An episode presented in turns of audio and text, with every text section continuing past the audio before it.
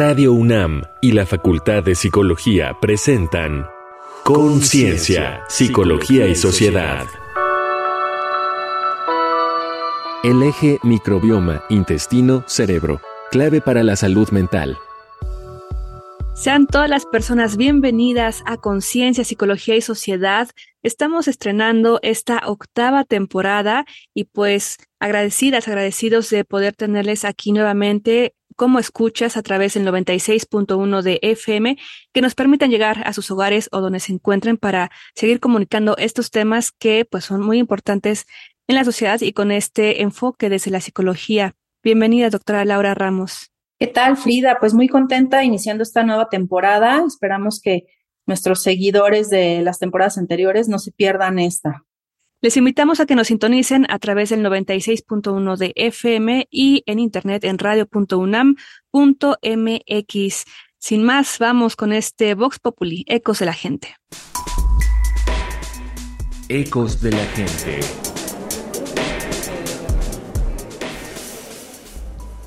Esta semana en Conciencia, Psicología y Sociedad preguntamos al público ¿Qué es lo que conocen sobre el microbioma intestinal? Adelante. Me llamo Hugo y tengo 20 años. Hola, soy Miguel Ángel, tengo 22 años. Mi nombre es Nayeli Mata, tengo 41 años. ¿Has oído hablar del microbioma intestinal? Sí. Sí. Sí. ¿Cuáles consideras que son sus funciones o en qué radica su importancia? En ayudarte a digerir y adquirir la energía de tus alimentos en el intestino y en otras partes de tu vía gastrointestinal. La microbiótica intestinal yo la conozco más como la flora intestinal y si bien recuerdo es un conjunto de bacterias que están alojadas en el intestino. Desconozco cuáles sean las funciones de la microbiótica o bueno, en este caso de la flora. Para poder tener una mejor digestión de los alimentos y poder aprovecharlos mejor. ¿Qué hábitos podríamos cambiar para mejorar la salud de nuestro microbioma intestinal? Como siempre, comer comida saludable, ejercitarte, tener un buen ciclo de sueño, las recomendaciones usuales. Creo que al ser un caso del intestino o algo que tenga que ver con el aparato digestivo, supongo que las recomendaciones irían en tener buena alimentación, y de beber agua o de evitar algún alimento líquido que sea dañino. Comer frutas, verduras, mm, en general todo lo que tenga fibra le ayuda a tener un mejor funcionamiento. Para Conciencia, Psicología y Sociedad, Paulín Cano. Nuestro organismo es maravilloso y complejo, pero va revelando sus fascinantes mecanismos y cómo todo está conectado, como, mediado por la microbiota intestinal, el consumo o falta de consumo de proteínas y grasas animales en la niñez afecta la conectividad cerebral, especialmente en aspectos importantes para funciones cognitivas como la atención y la inhibición de distractores. El grupo de investigación de nuestro invitado de hoy descubrió estos resultados trabajando con niños de una comunidad en la región de la montaña alta de Guerrero y los publicó en la reconocida revista científica PLOS ONE. Nuestra microbiota intestinal se conforma de billones de microorganismos que han evolucionado con el ser humano desde su origen como especie y realizan la mayoría de los procesos metabólicos del organismo. Las interacciones entre microbiota y cerebro conforman así un sistema complejo con capacidades emergentes de autoorganización que responde fortalecido, beneficiado con nuevos comportamientos ante cambios y perturbaciones del medio, una cualidad denominada antifragilidad, incluso más efectiva que la robustez o la resiliencia. Nuestra dieta impacta la salud de la microbiota intestinal y del sistema nervioso y la comunicación entre ambos. Ante la falta de proteínas y lípidos animales en la infancia, la microbiota pierde la antifragilidad y la capacidad para responder a las perturbaciones. Sin una microbiota intestinal sana no puede haber un cerebro sano. A fin de contemplar una salud integral, nuestra alimentación no debe solo considerar calorías o nutrientes, sino también sus efectos en la microbiota. A diferencia de las dietas mediterránea o tradicional mexicana, la dieta urbana actual, con base en alimentos ultraprocesados, empobrece la diversidad y antifragilidad de la microbiota. La mala salud de la microbiota intestinal se asocia con enfermedades como Alzheimer y Parkinson y trastornos como la depresión, el estrés y la ansiedad. La comunicación es bidireccional, pues al igual que la microbiota ayuda a modular el sistema nervioso, el estrés emocional genera presiones ecológicas sobre las bacterias. El triptófano, sintetizado por diversas bacterias intestinales, es base para la producción de serotonina, y otras bacterias sintetizan también neurotransmisores esenciales que inhiben o activan el sistema nervioso, modulando estados de ánimo. Así, distintos procesos de este sistema y de la salud mental se explican mejor a la luz del eje microbioma intestino-cerebro. Entonces, ¿cómo se relaciona la microbiota intestinal con la salud mental? ¿Cómo sería una buena dieta para fortalecer nuestro microbioma intestinal? Y, ante esta información, ¿qué elementos debería considerar una política de salud pública? Para responder estas y otras preguntas, nos acompaña Isaac González Antoyo, licenciado en Biología por la Universidad Michoacana de San Nicolás de Hidalgo y doctor en Ciencias Biomédicas por la UNAM.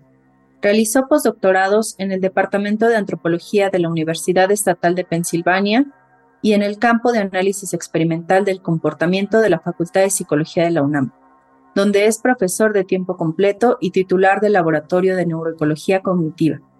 Investiga el efecto de los estilos de vida en poblaciones humanas sobre el eje microbioma intestino-cerebro, así como la ecofisiología de la conducta humana. Bienvenido, doctor. Muchísimas gracias por la invitación a esta cápsula radiofónica y encantado de poder platicarles un poco más acerca de la microbiota y sus efectos sobre la salud mental en poblaciones humanas. Gracias, bienvenido, doctor Isaac. Y pues sí, los tiempos radiofónicos nos generan esta sensación de cápsulas informativas, pero justamente para aprovechar el tiempo, veíamos en la introducción que hace mención y referencia a las proteínas animales desde que uno es infante. Tú que estudias poblaciones y sus diversos tipos de dietas, alimentación, ¿cómo manejar este tema con personas que por creencias, religiones y demás tienen una dieta vegana, por ejemplo, o diversidad de dietas que tal vez no tienen este aporte de la proteína animal? Es un tema muy interesante, pues eh, las proteínas, el consumo de proteínas y lípidos animales son esenciales para los procesos de neurodesarrollo en cualquier primate, incluyendo nosotros como seres humanos. No obstante, este consumo de proteínas y lípidos animales pues tiene importancias que van en función de, la edad de los individuos. Es decir, que hay etapas que son críticas en donde el consumo de estos alimentos son fundamentales. Y estas etapas son los procesos desde el nacimiento del individuo y hasta los primeros cinco años de vida, que es cuando ya se tiene esta citoarquitectura neuronal y funcional parecida a lo que va a tener el individuo en etapas adultas. Cuando hay un consumo de estos alimentos en cantidades muy bajas o no hay consumo de estas propiedades, pues existe diferentes efectos deleterios sobre el desarrollo neuronal. En poblaciones en donde no se consume, por ejemplo, estrictamente estas, este tipo de productos, pues hay una carencia, una falta de producción de vitaminas, por ejemplo, vitamina B12, que la adquisición de esta vitamina es fundamental para diferentes procesos cognitivos en los individuos. Esta se obtiene a partir justamente del metabolismo de las bacterias intestinales con estos alimentos de proteínas y lípidos animales. No obstante, una tasa o un, consumo excesivo de estos productos pues también pueden tener un efecto deleterio sobre la salud del organismo. Doctor, pues nos explicas justo cómo puede o podemos fortalecer esta microbiota, pero yo recuerdo que, por ejemplo, las abuelitas nos decían, come tal alimento porque te vas a hacer más inteligente o si no te lo comes te vas a hacer más burro, ¿no? Entonces como que tenía ya esa, esa injerencia sobre nuestra cognición y me pregunto cómo, o sea, si solo depende de los alimentos que consumes o ya naces como con todo tu, tu microbioma eh, establecido, se puede modificar, ¿cómo se adquiere? Esta microbiota? Bueno, es una pregunta muy interesante. La dieta es uno de los factores más importantes que van a predecir la diversidad microbiana que tenemos en, nuestra, en nuestro intestino. No obstante, hay otros factores que pueden ser más o menos relevantes dependiendo de la etapa de vida de los organismos. Al igual que en el desarrollo del sistema nervioso, el consumo de proteínas y lípidos animales son fundamentales en los primeros dos años de vida, de la misma forma, en la microbiota intestinal, el tipo de alimentación que van a recibir los individuos va a permitir un tipo de microbiota u otro. Estos dos factores es, por ejemplo, el acceso a alimentos con leche materna o el acceso a alimentos ultraprocesados a partir de fórmulas lácteas. El otro factor que puede influir mucho en la composición y en la diversidad en ecología microbiana de estos microorganismos es el tipo de nacimiento, si es un tipo de nacimiento por vía vaginal o otros nacimientos. Entonces, estos son los dos factores. Posteriormente, a la edad de los tres años, se caracteriza que la microbiota se estabiliza hasta la entrada de la pubertad y la adolescencia, donde hay un cambio de algunos grupos bacterianos debido a la influencia de las hormonas sexuales. Esta microbiota se va a mantener constante hasta la tercera sucesión, que es entrando a la senectud, donde la principal característica de la ecología microbiana es que hay una caída en la diversidad total de estos microorganismos hasta la última etapa de vida. Gracias, doctor Isaac. Y también, ¿cómo se relaciona la microbiota con nuestra salud mental? Que pues ese tema está tomando relevancia últimamente. Claro, la microbiota no solamente está relacionada con efectos de salud mental, sino realmente con todo el funcionamiento del organismo, del ser humano. El concepto como tal de microbiota es la coevolución de estos microorganismos con el genoma de su hospedero. Por ende, se han generado rutas de comunicación sumamente importantes en donde la microbiota intestinal ofrece diversos servicios ecosistémicos al organismo que son fundamentales para su supervivencia y su funcionamiento a lo largo de la vida. Entonces es de esperarse que también el sistema nervioso tenga muchísima interacción a través del eje intestino-cerebro con la microbiota intestinal se han reconocido múltiples efectos de la composición y abundancia de la microbiota intestinal, principalmente bacteriana, con la síntesis de componentes neuroactivos que pueden modular la comunicación con el cerebro. Síntesis como por ejemplo de neurotransmisores fundamentales que modifican el estado de ánimo como la dopamina, como la serotonina, tienen influencia a partir de la actividad metabólica que tiene nuestra microbiota intestinal. Doctor, y hablando de esta modificación de los neurotransmisores, como ahorita mencionas, ¿hay alguna forma de poder fomentar que estos neurotransmisores, como ya decíamos en la introducción, puedan estar favoreciendo la comunicación entre nuestras neuronas? Entonces, si hay algunas sustancias que puedan ayudar a, esto y cómo se llaman estas sustancias. Bueno, sí, hay un, cada vez hay más información de esta comunicación bidireccional entre la microbiota, el cerebro y cómo esta comunicación afecta las conductas de los individuos. Por ejemplo, se ha observado que la activación de ciertas células que recubren el epitelio intestinal tiene efectos sobre diferentes vías de comunicación como el nervio vago que conecta con el sistema nervioso central o el sistema nervioso entérico, que es un sistema totalmente autónomo, independiente del sistema nervioso central, pero que influye sobre esta comunicación bidireccional. Se ha observado, por ejemplo, que la síntesis de serotonina que se encuentra producida por las células enterocromáfinas que se encuentran en el intestino, esa cantidad de serotonina está asociada a la cantidad de serotonina central la cual está asociada a su vez con estados de ánimo, depresión, ansiedad, etc. Estas células enterocromáfinas, por ejemplo, son moduladas por los metabolitos que producen la microbiota intestinal. Triptofano, ácidos grasos de cadena corta, que son productos exclusivos de la degradación de fibras dietéticas de la microbiota intestinal y que van a influir sobre estas células en la comunicación con el sistema nervioso.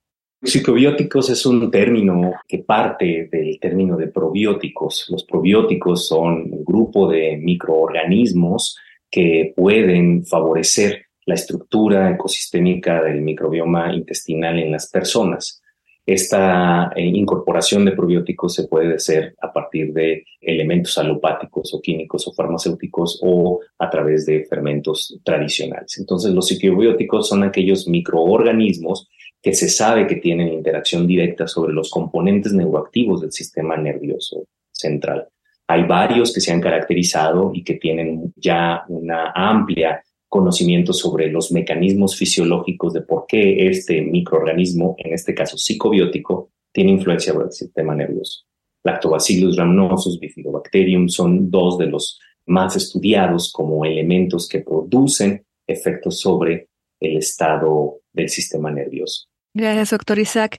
Y muy importante lo que nos comentas, porque de forma en la mercadotecnia nos venden varios productos que tienen este tipo de lactobacilos y demás, pero sería interesante saber como población en general cuáles realmente nos aportan estos billones que necesitamos para tener pues hay un mantenimiento de la microbiota. ¿Nos podrás decir qué estrategias en salud pública se pueden implementar con este desarrollo del estudio de la microbiota? Bueno, pues el estudio de la microbiota intestinal, sobre todo a partir del desarrollo de las técnicas genómicas de nueva generación, nos han abierto un panorama que no teníamos hace 15 años sobre la influencia de estos microorganismos en la salud en general del ser humano. Entonces es importante que las políticas de salud pública implementen estrategias considerando el conocimiento que se tiene sobre la microbiota intestinal para poder hacer injerencia en los estados de salud y enfermedad en poblaciones. Uno de los elementos más fundamentales de la regulación de estas políticas de salud pública debería de ser considerado hacia la microbiota intestinal. Por ejemplo, el uso excesivo de antibióticos, medicina alopática, pues genera presiones ecológicas sobre la microbiota. Se ha visto en poblaciones occidentales que por este uso de antibióticos, alimentos ultraprocesados, otros elementos típicos de poblaciones industrializadas, la diversidad del microbioma ha disminuido. Una diversidad de microbioma y una conectividad del microbioma disminuida, pues tiene efectos negativos o puede tener efectos negativos sobre la salud de los organismos, sobre la salud del hospedero, porque ya no está recibiendo estos servicios ecosistémicos que eventualmente debería de recibir por ciertas bacterias que ahora fueron eliminadas por estos estilos de vida con estos elementos. Entonces las políticas de salud pública deberían de estar enfocadas a resguardar este gran tesoro que tenemos como microbiota para producir efectos positivos sobre la salud de las poblaciones humanas. Bueno, el estudio de la microbiota intestinal nos abre nuevas ventanas terapéuticas a nivel de salud pública debido a que nos coloca a las poblaciones como ejes centrales de nuestra propia salud. Anteriormente se consideraba que la gran mayoría de enfermedades crónicas degenerativas tenían un efecto hereditario. Y a pesar de que sí hay variaciones hereditarias que generen una predisposición hereditaria, o genética para algunos de los padecimientos, la gran mayoría de las enfermedades crónicas degenerativas se está observando que tienen más influencia sobre la dinámica ecosistémica del microbioma intestinal que sobre nuestros propios genes. Entonces es importante considerar eso como una de las nuevas vertientes o alternativas o paradigmas en el estudio de la salud y enfermedad de las poblaciones. Justo cambiando estos consumos y estrategias de, alimentación, pues vamos a, a, tener mejor rendimiento y cognición, ¿no? Y salud mental, por supuesto. Te queremos agradecer. Como bien tú decías, este tiempo parece cápsula informativa porque se nos va muy rápido. Y no sé si quieras o tengas información a donde nuestro público se pueda acercar y pueda tener más información sobre este tema. Bueno, pues cualquier duda, comentario o colaboración nosotros nos encontramos en el Laboratorio de Neuroecología Cognitiva en la Facultad de Psicología y mi correo es isantoyo.psicología.unam.mx. Listo, pues muchísimas gracias, doctor Isaac Santoyo.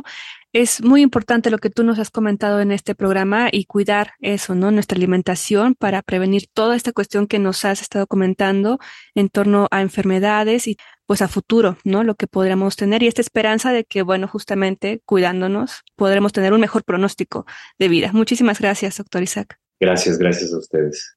Escuchemos las siguientes recomendaciones culturales donde tenemos más información desde un acercamiento, pues, de libros, películas, en fin, adelante. Reconecta en la cultura.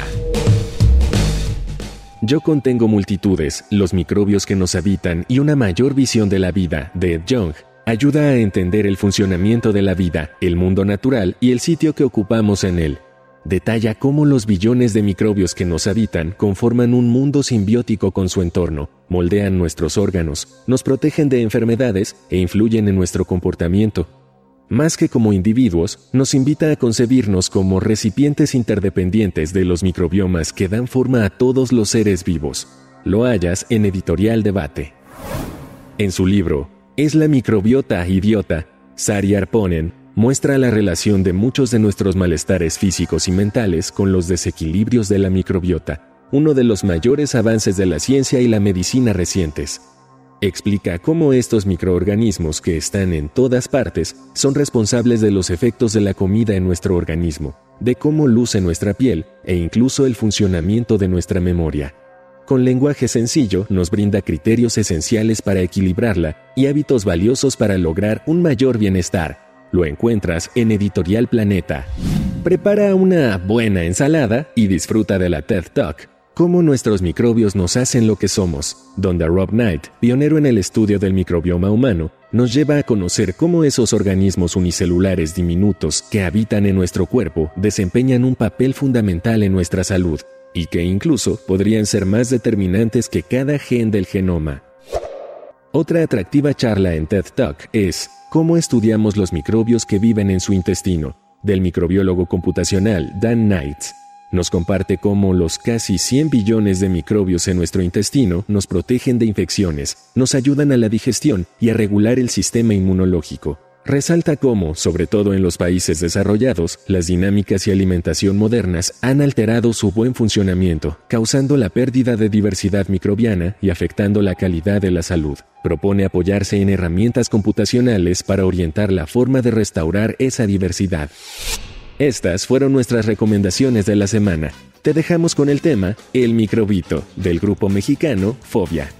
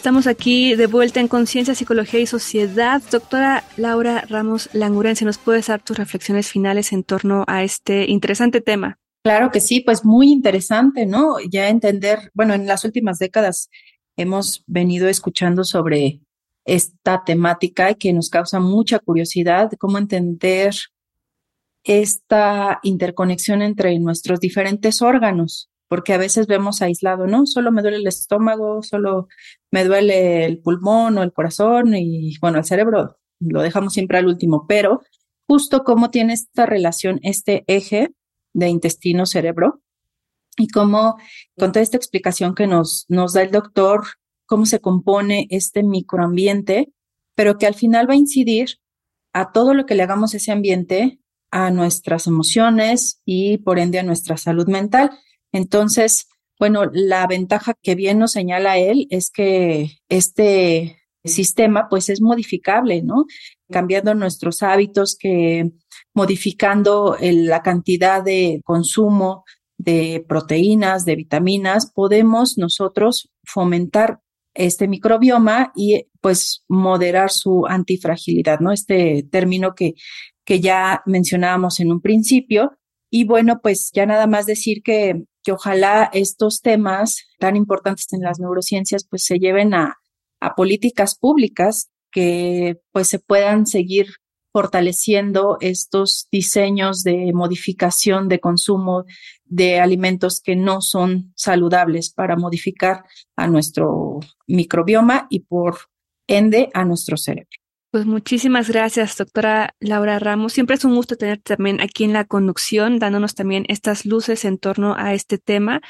Y el hincapié que hacían ambos en el ojo al uso de los antibióticos, que bueno, cada vez sabemos que hay que tener mucho cuidado en torno a desear que el doctor te dé por todos lados antibiótico y también la prescripción, ¿no? Así que muchísimas gracias. Y estamos aquí en Conciencia, Psicología y Sociedad estrenando esta nueva temporada, la octava. Súmense en el podcast, es radiopodcast.unam.mx y nos escuchamos en la siguiente emisión de este programa. Muchas gracias al equipo de producción. Hasta la próxima. Gracias, doctora Laura. Gracias, Frida. Gracias, doctor Isaac. Radio UNAM y la Facultad de Psicología presentaron Conciencia, Psicología y Sociedad.